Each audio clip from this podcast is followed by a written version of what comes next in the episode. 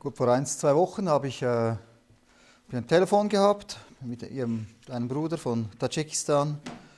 So sein Leben ist so ziemlich äh, vieles kaputt, so dass er äh, in vielen Dingen war, hat er die falschen Entscheidungen gefällt und so.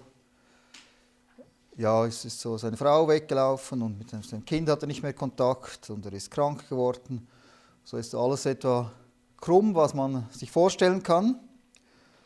Aber doch das Wichtigste hat er doch einmal gemacht. Er hat sein Leben dem Herrn übergeben. Und das ist die wichtigste Entscheidung, die wir tun können.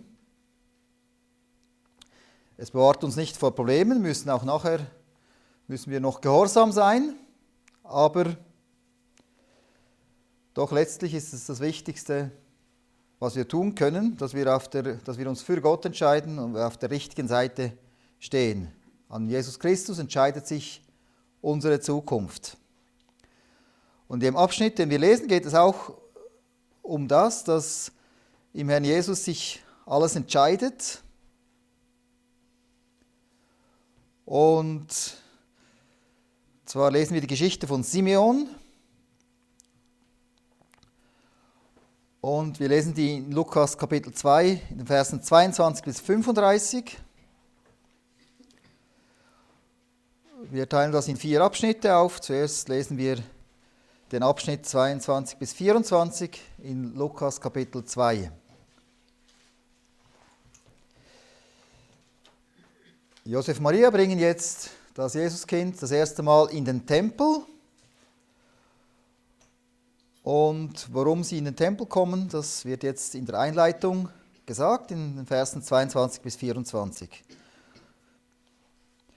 Und als sich nach dem Gesetz Moses die Tage ihrer Reinigung erfüllten, brachten sie ihn nach Jerusalem hinauf, um ihn dem Herrn darzustellen. So im Gesetz des Herrn geschrieben ist, alles Männliche, das der Mutterleib durchspricht, soll dem Herrn heilig genannt werden. Und ein Opfer zu geben nach dem, was im Gesetz des Herrn gesagt ist, ein paar Turteltauben oder zwei junge Tauben. Also hier wird der Zeitpunkt bekannt gegeben, es sind die Tage der Reinigung sind erfüllt. Das ist ein Bezug, wie es hier auch heißt, auf Gesetz Moses, und zwar auf das dritte Buch, Kapitel 12. Das ist ein kleines Kapitel mit acht Versen. Und dort geht es darum, dass wenn eine Frau geboren hat, dass sie bei einem Sohn 40 Tage unrein ist und bei einem Mädchen 80 Tage. Und hier also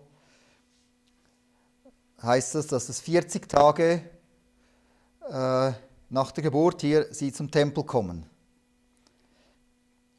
Und man muss, ich muss vielleicht erklären, was unrein heißt. Kultisch unrein, das ist, hat nichts mit Hygiene zu tun, es hat auch nichts mit Sünde zu tun sondern es geht eben, es ist nur ein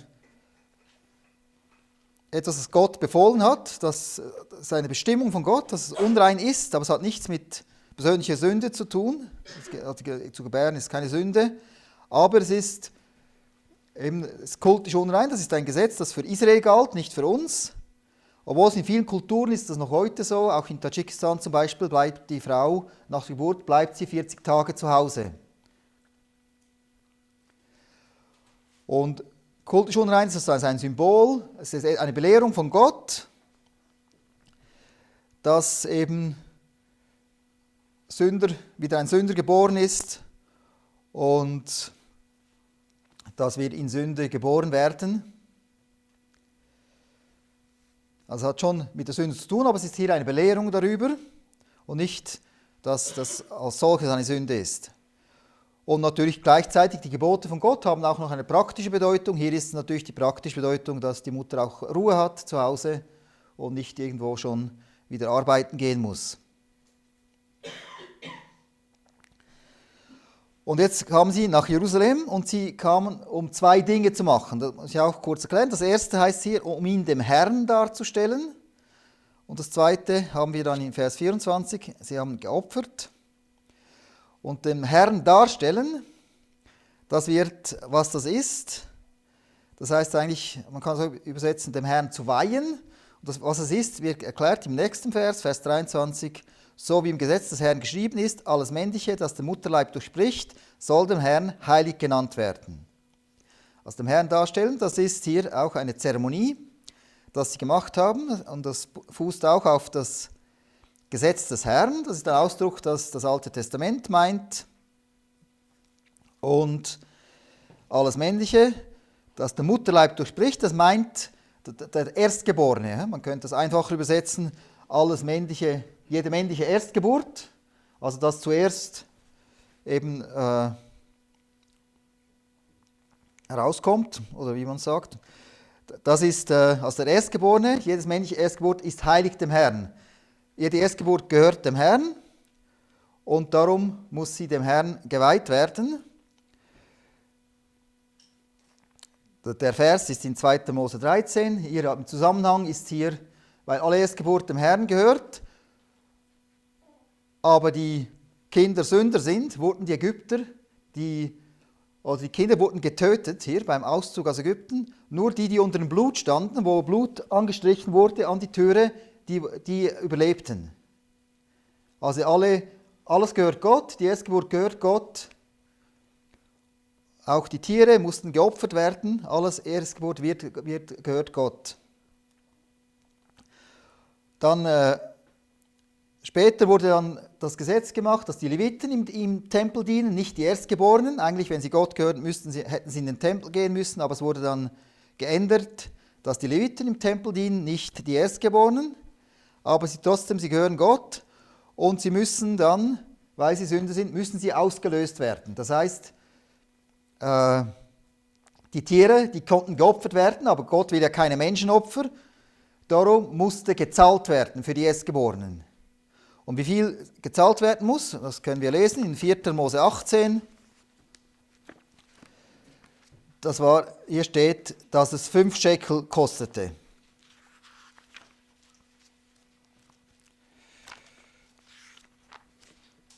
Mose 18, Vers 15 und 16 alles, was der Mutterschoß durchbricht, das heißt Erstgeborene, von allem Fleisch, das sie Jahwe darbringen, an Menschen und an Vieh, also es gilt für Menschen und Tiere, soll dein sein, also Gott.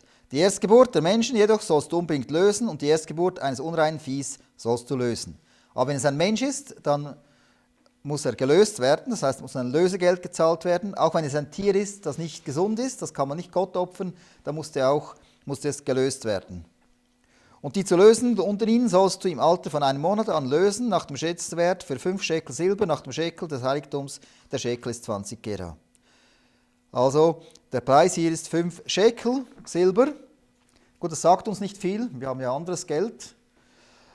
Aber äh, wir haben, man kann das in einem Bibellexikon nachlesen, vier Schekel, das entsprach, äh, nein, ein Schekel entsprach vier Denaren. Das hilft uns auch noch nicht viel, weil wir nicht Denare haben, aber wir lesen in der Bibel an einer Stelle, das ist so eine Schlüsselstelle, heißt, ein Denar ist ein Tageslohn. Und von der kann man etwa abschätzen, wie viel das ist. Das ist ja umzurechnen, die, die Geldwerte in der alten Zeit, wie viel das heute ist, ist ja schwierig, weil es ganz andere Kaufkraft hat und man kann es nicht genau umrechnen. Aber mit dem haben wir einen Anhaltspunkt. Ein normaler Tageslohn war ein Dinar, ein Shekel war vier Dinare, vier Tage und fünf Shekel, das sind also 20 Tage, also grob ein Monatslohn ist das. Also es geht hier nicht um einen Fünflieber, den sie abliefern mussten, es geht mehr um, um mehrere tausend Franken. Also ist so ein, ein Lohn. Du musst beim erstgeborenen Sohn musste das im Tempel abgegeben werden. Also ist eine größere Summe. Wir wissen, Josef Maria war nicht reich, aber die mussten das geben. Das war eine große Summe. Das ist hier impliziert. Das muss man wissen. Das steht hier nicht, das ist gegeben, aber das, indem hier steht, sie haben ihn dargestellt, heißt das, die haben gezahlt. Das, das Darstellen heißt, sie haben ihn Gott geweiht und sie haben Geld gezahlt. Und das war viel Geld. Und darum sind sie in den Tempel gekommen. Das ist nicht die Hauptgeschichte hier. Die Hauptgeschichte ist von, dass sie Simon, Simeon getroffen haben. Aber das war der Grund, wieso in den Tempel kamen. Der Herr war auch ein Erstgeborener, der Erstgeborene von Maria und Josef. Erstgeboren ist aber auch ein Titel. Man konnte auch Erstgeborener sein als, als Würdetitel, wenn man nicht zuerst geboren war. Manchmal war der Zweite der Erstgeborene, weil er fähiger war, hat man das umgetauscht. Und der Herr Jesus in dem Sinn ist auch der Erstgeborene von allen Menschen. Natürlich war er nicht der Erste, der geboren war, aber als Titel, er ist eben der Erste. Wird er so genannt, Kolosser 1,15, der Erstgeborene von allen Menschen und später auch der Erstgeborene aus den Toten oder auch in Römer 8 wird er genannt, der Erstgeborene unter vielen Brüdern. Also unter auch den Gläubigen ist er der Erstgeborene. Er ist nicht unbedingt, er ist nicht der erste Gläubige, aber ist eben der Erste im Rang. Und die zweite Zeremonie, wieso sie gingen, das eine ist, das, um zu zahlen und das zweite ist, um zu opfern. Das sind zwei verschiedene Dinge. Das eine ging, ist, weil er die Erstgeburt ist und das zweite ist, die Maria musste opfern, weil sie nach der, wenn die Reinigungstage vorbei waren, nach den 40 Tagen, das steht auch in 3. Mose 12, musste man äh, opfern und ein Opfer zu geben nach dem, was im Gesetz des Herrn gesagt ist, ein paar Turteltauben oder zwei junge Tauben. Das steht in 3. Mose 12.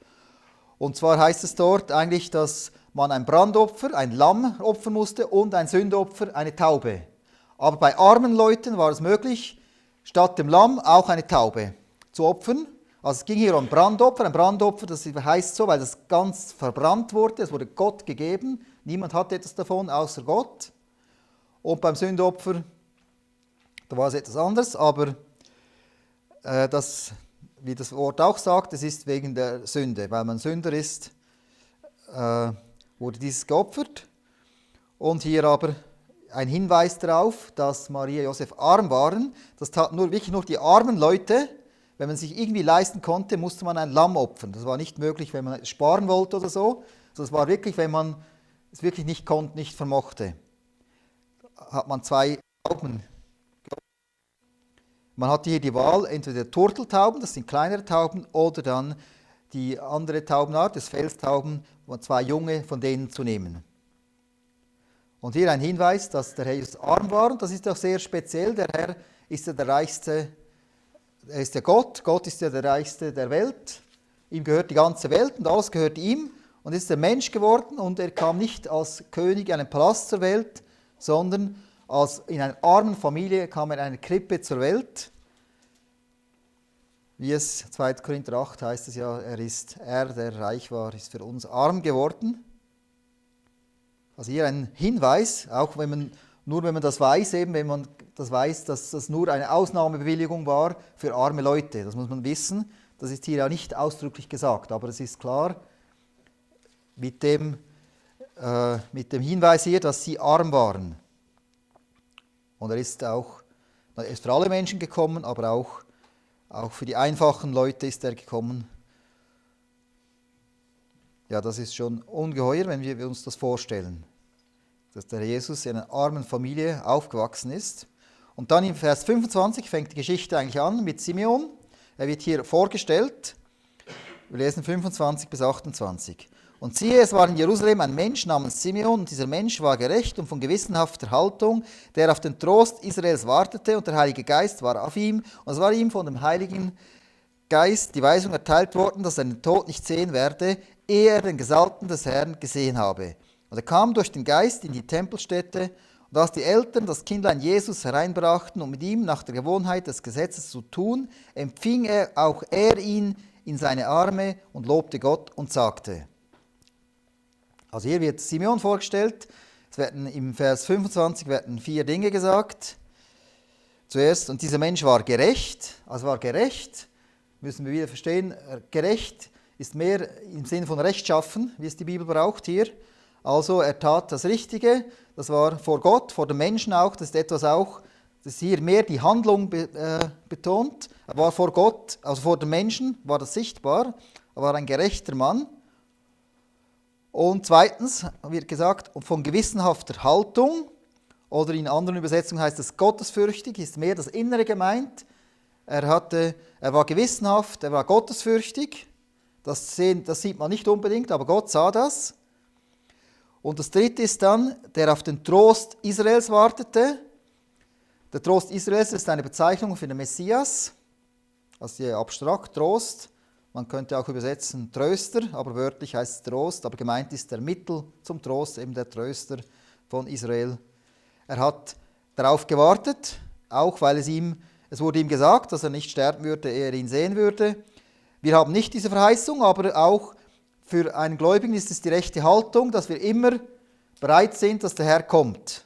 Wir müssen immer bereit sein, vor, zum Herrn zu gehen und, und, und es kann auch, wir haben nicht äh, die Garantie, dass er kommt, wenn, wenn wir noch leben, aber es ist doch gut möglich, dass es so ist und wir sollen immer bereit sein. Das ist eine Haltung, dass wir immer damit rechnen, dass der Herr kommen kann.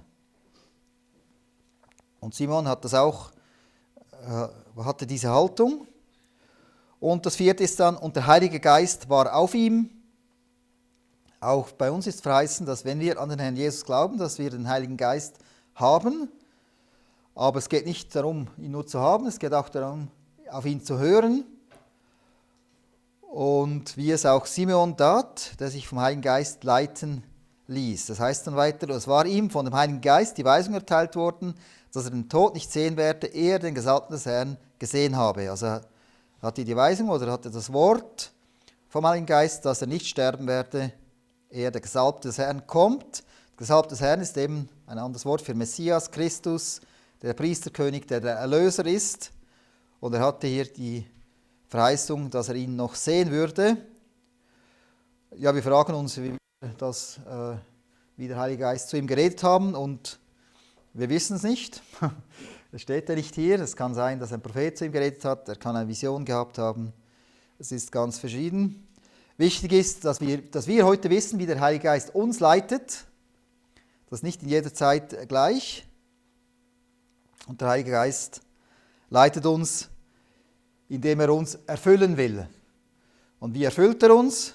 Er erfüllt uns, indem wir das Wort Gottes lesen und das Wort Gottes in uns nicht nur lesen, sondern äh, wenn wir uns beschäftigen mit dem. Also wenn es in unserem Inneren ist, dann kann der Geist Gottes wirken. Also wir müssen erfüllt sein mit dem Herrn Jesus, mit dem, was wir über ihn wissen, müssen äh, eben so eine Predigt müssen wir gut aufpassen oder wenn wir lesen oder wir können es hören oder einfach wenn wir uns mit dem beschäftigen, dann erfüllt uns das und dann verstehen wir, wie Gott denkt und wir verstehen auch, so leitet er uns, weil wir dann unser Denken wird umgeformt und wir, wir verstehen, was, was Gott jetzt tun würde. Das ist so, wie der Herr normalerweise leitet. Es gibt natürlich noch andere äh, Dinge, wie anderes, wie der Herr leitet, aber der Heilige Geist, der in uns ist, er ist vor allem wirksam, wenn wir erfüllt sind von Gott und dann verstehen wir, was das Richtige ist zu tun. Und hier heißt es weiter, er kam durch den Geist in die Tempelstätte. Also wir, wir wissen wieder nicht, wie er genau wusste. Er, er, wusste, er musste jetzt in den Tempel gehen. Wir wissen jetzt nicht, wie er es jetzt wusste, steht nicht. Es steht durch den Geist kam er in die Tempelstätte.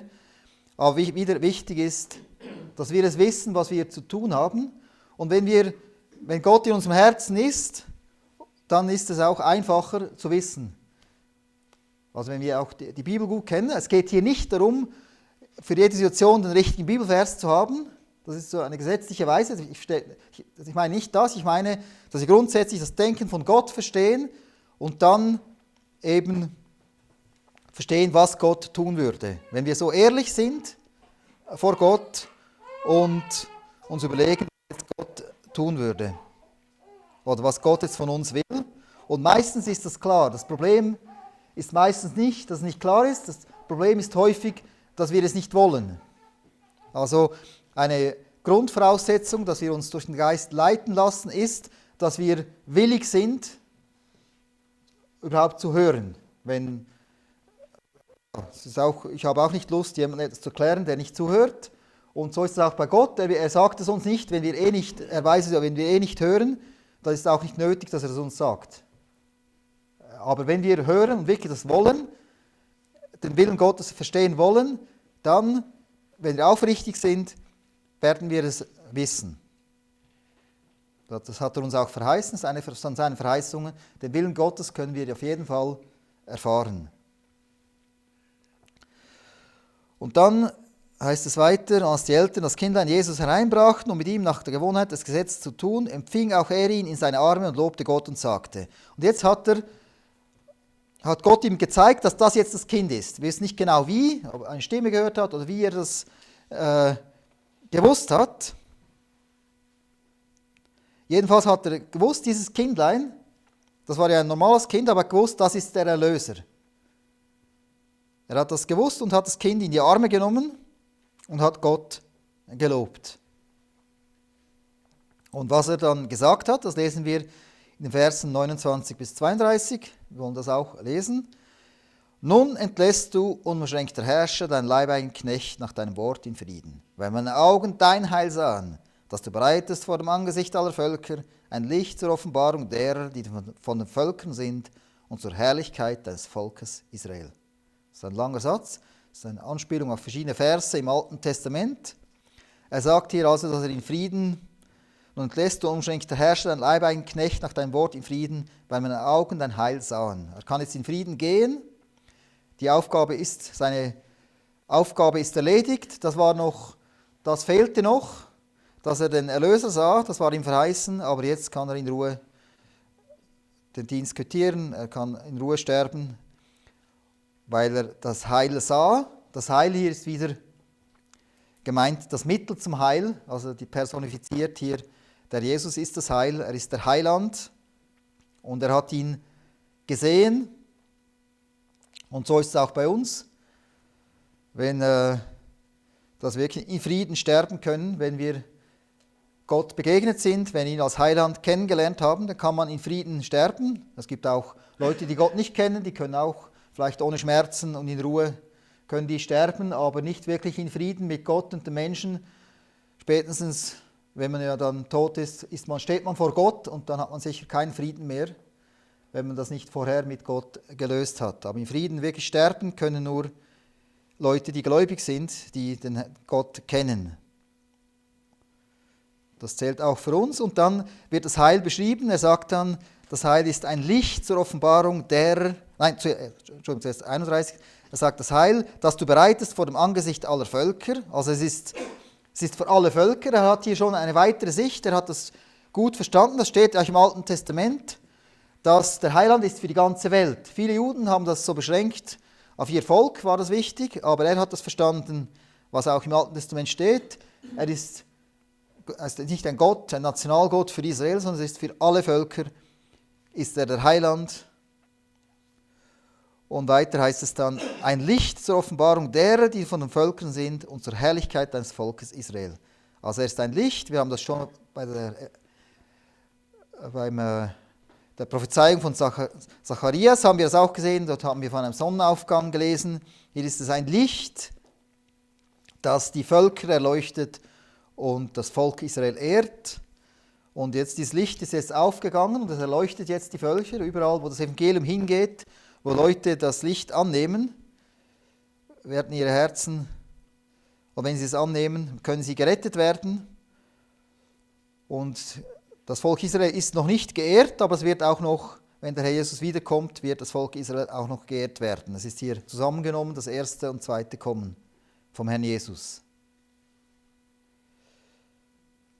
Und dann schließlich im letzten Teil, das ist der Höhepunkt, da redet er noch persönlich zu Maria.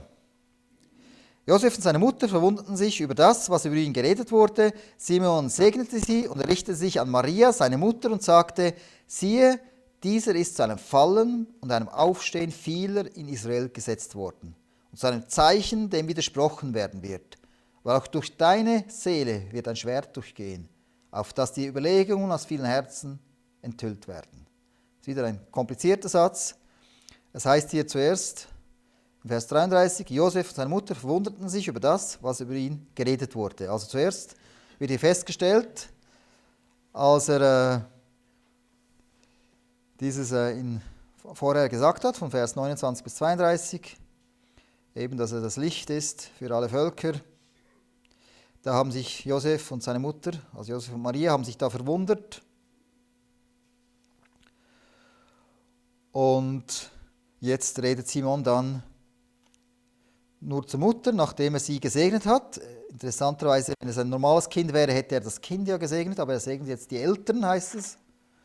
Und speziell zu Maria sagt er dann, dieser ist zu einem Fallen und einem Aufstehen vieler in Israel gesetzt worden und zu einem Zeichen, dem widersprochen werden wird, aber auch durch deine Seele wird ein Schwert durchgehen, auf dass die Überlegungen aus vielen Herzen enthüllt werden. Also hier sind vier Dinge, die gesagt wird. Das erste ist, dieser ist zu einem Fallen und einem Aufstehen vieler in Israel gesetzt worden. Also er ist zum Fall und Aufstehen. Also hier, das heißt beim Herrn Jesus entscheidet sich, wer fällt und wer aufsteht. Also hier ist Himmel und Hölle, Segen und Fluch, Leben und Tod, ist hier in diesen zwei Wörtern dargestellt. Fallen, Aufstehen. Also wer, die, die meinen, sie stehen, stehen gut, die bringt er zu Fall. Wer in der eigenen Werken meint, er sei gut genug, um zu bestehen können, er bringt sie zu Fall. Niemand kann vor Gott stehen. Er, er fällt sie alle, er wirft sie alle um. Und aber die, die sich demütigen vor Gott, die am Boden sind, die richtet er auf, die können aufstehen. Dasselbe Wort, wie auch für die Auferstehung gebraucht wird, Anastasis. Er ist das Leben für die, die sich vor ihm demütigen. Und also bei ihm entscheidet es sich. Und weiter wird gesagt, er ist zu einem Zeichen, wird er, ist er gesetzt, dem widersprochen werden wird. Er ist ein Zeichen. Ein Zeichen ist ein Hinweis, ein Wegweiser. Er ist das Zeichen zu Gott. Der Wegweiser zu Gott, aber es wird ihm widersprochen. Hier wird Maria wird vorbereitet, dass es ja, dass ihn viele ablehnen werden. Sie waren ja sehr verwundert äh, über das Kind. Sie haben ja viele, auch die Hirten kamen vorher und jetzt hat Simon hat hier gesprochen, dass er der Heiland ist für alle, für alle Welt. Und da waren sie natürlich sehr aufgeregt, aber hier werden sie gewarnt, hier werden sie vorbereitet auf das, dass ihm wird widersprochen werden. Er wird viele Feinde haben und am Schluss wird er umkommen. Das ist so eine erste Vorbereitung für den Schock, den Maria sicher hatte. Josef ist offenbar schon vorher gestorben, der hat das nicht mehr groß miterlebt. Aber Maria hat dann gesehen, einerseits, haben, er hat tatsächlich Tausende geheilt und viele Tausende sind Anhänger geworden, aber die Mehrheit, die hat, ist nicht zu ihm gekommen. Die, die, das Volk als Ganzes hat nicht ihn angenommen und vor allem nicht die Führer des Volkes. Also letztlich wurde er abgelehnt, wie es auch jetzt ist. Die Mehrheit der Menschen in der Welt, die haben ihn nicht, nehmen ihn nicht auf. Natürlich sind es Millionen, die ihn aufnehmen, wie es damals auch Tausende waren, aber es ist doch eine Minderheit, die wirklich im Herzen glauben. Und da, war, da wurde sie vorbereitet auch. Sie musste das ja ertragen. Er ist der Gott, der kommt, der Heiland der Welt und er wird, und sie lehnen ihn ab und sie wie ein Verbrecher, richten sie ihn hin. Das, sie musste darauf vorbereitet werden. Das war natürlich ein Schock für sie. Und ihr Glaub, es war die Gefahr, dass ihr Glaube zerbrechen würde bei diesem. Das war natürlich ganz schwierig am Schluss. Und das war, wir lesen das auch, die, die haben fast alle Hoffnung verloren, die Jünger, auch die Maria. Also dann am Schluss wurde er hingerichtet und sie dachten, was ist jetzt los? Sie haben das nicht, natürlich wurde es prophezeit, wenn sie die Schrift gut gekannt hätten, hätten sie das vielleicht äh, verstanden aber sie haben es nicht wirklich ganz verstanden. Aber hier, sie wurden auch schon während dem Leben vorbereitet. Auch der Jesus hatte den Jüngern direkt gesagt, ich werde gekreuzigt. Er hat gesagt, sie hängen mich ans Holz. Er hat es ihnen ja gesagt, aber trotzdem, es war so unmöglich in ihrem Denken, als es dann passierte, sie konnten es nicht einordnen. Erst nachher haben sie es dann verstanden. Und auch, und auch für uns, oder wenn man es Leuten erklärt, ist es etwas Seltsames. Er, Gott wird Mensch und dann wird er umgebracht, wird hingerichtet von Menschen. Was ist das für ein Gott, der so machtlos ist, dass er hingerichtet werden kann, verhaftet werden kann? Das ist ja schwierig zu verstehen, aber es war eben, die Bibel erklärt es uns, er musste sterben für unsere Sünden. Es war nötig, dass er sterben musste. Und auch die Sünde der Menschen wurde so offenbart, dass sie ihn abgelehnt haben. Es war alles auch in Kontrolle von Gott. Und es war so richtig, dass es so geschehen würde. Auch die Prophezeien wurden erfüllt und es war auch für uns gut. Es war, ist auch alles als Belehrung für uns, ist es so geschehen. Und auch, weil es keinen anderen Weg gab, als dass er sterben musste. Aber das war schwierig und er ist ein Zeichen, dem widersprochen wird. Und dann heißt es, eben auch durch, durch deine Seele wird ein Schwert durchgehen. Also wird speziell, Schwert ist ein Symbol für Schmerz, für, äh, für die Bedrängnis, die Maria erleben musste. Es wird speziell durch Maria gesagt, dass ein Schwert sie treffen wird, also nicht im wörtlichen Sinn, sondern äh, sie musste sehr viel leiden, besonders als sie am Kreuz zusah, wie ihr Sohn starb. Und das Letzte, das hier steht, ist, auf dass die Überlegungen aus vielen Herzen enthüllt werden. Im Herr Jesus, wie wir am Anfang gesagt haben, im Herr Jesus scheiden sich die Geister. Hier ist, an ihm wird entschieden, wo man steht.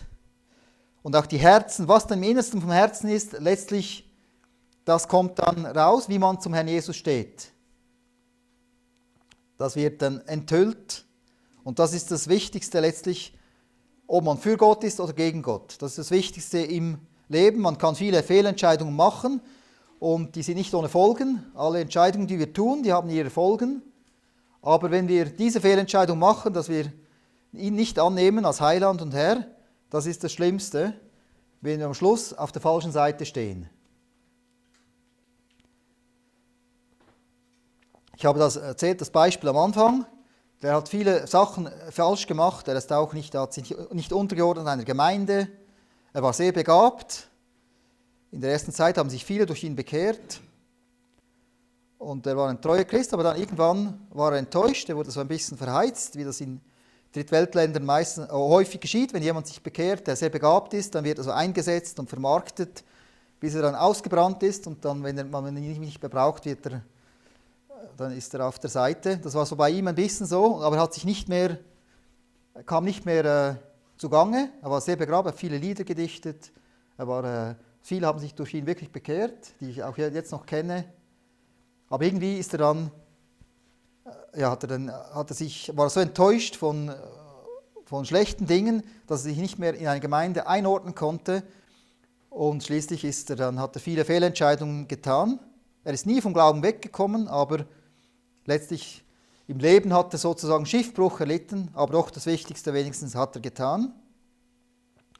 Und es gibt auch das andere, Leute, die eigentlich clever sind und viele gute Entscheidungen treffen, die erfolgreich sind, aber wenn sie das Wichtigste nicht tun, dann ist das alles wertlos sozusagen. Weil das Wichtigste ist, dass man auf der richtigen Seite steht, dass man für Gott ist, dass man ihn annimmt. Das ist das Allerwichtigste. Es gibt auch das, habe ich, haben wir häufig erlebt, Leute, die viele Probleme haben und nicht so wie dieser äh, Bruder, der doch immer wieder ein Stück weit Trost fand mit Gott oder ihm, Gott ihm geholfen hat und nicht ganz untergegangen ist.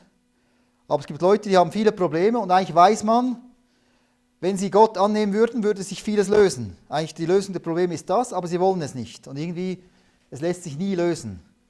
Das ist das alles ist das Kosmetikarbeit. Man kann natürlich, man kann so und so etwas arbeiten, man kann, ja, aber das, das, die Lösung letztlich, die in der Tiefe, die Probleme werden gelöst, wenn man sich Gott zuwendet. Also was wir, das Thema oder das Fazit von der, dem heutigen Text ist das, dass an Jesus, da entscheidet sich unsere Zukunft. Hier ist wichtig, wo stehen wir? Sind wir für Gott oder gegen Gott? Es gibt keinen neutralen Ort. Ich will noch beten.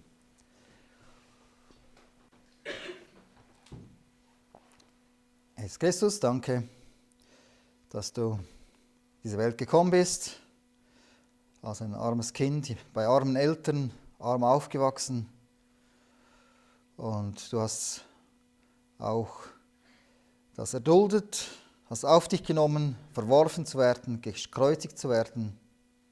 Aber du hast es getan aus Liebe zu uns, weil dein Opfer nötig war, dass du sterben musstest für die Sünden an unserer Stadt. Wir danken dir, dass du das getan hast. Und du bist jetzt das Zeichen, dem widersprochen wird, du bist der, du bist dazu gesetzt, dass man fällt oder aufsteht, Herr Jesus, und so bitten wir dich, dass wir das verstehen, dass wir auch auf der richtigen Seite stehen und dass wir auch die anderen auf dein Zeichen hinweisen können, dass sie auch sich zu dir bekehren können. Amen.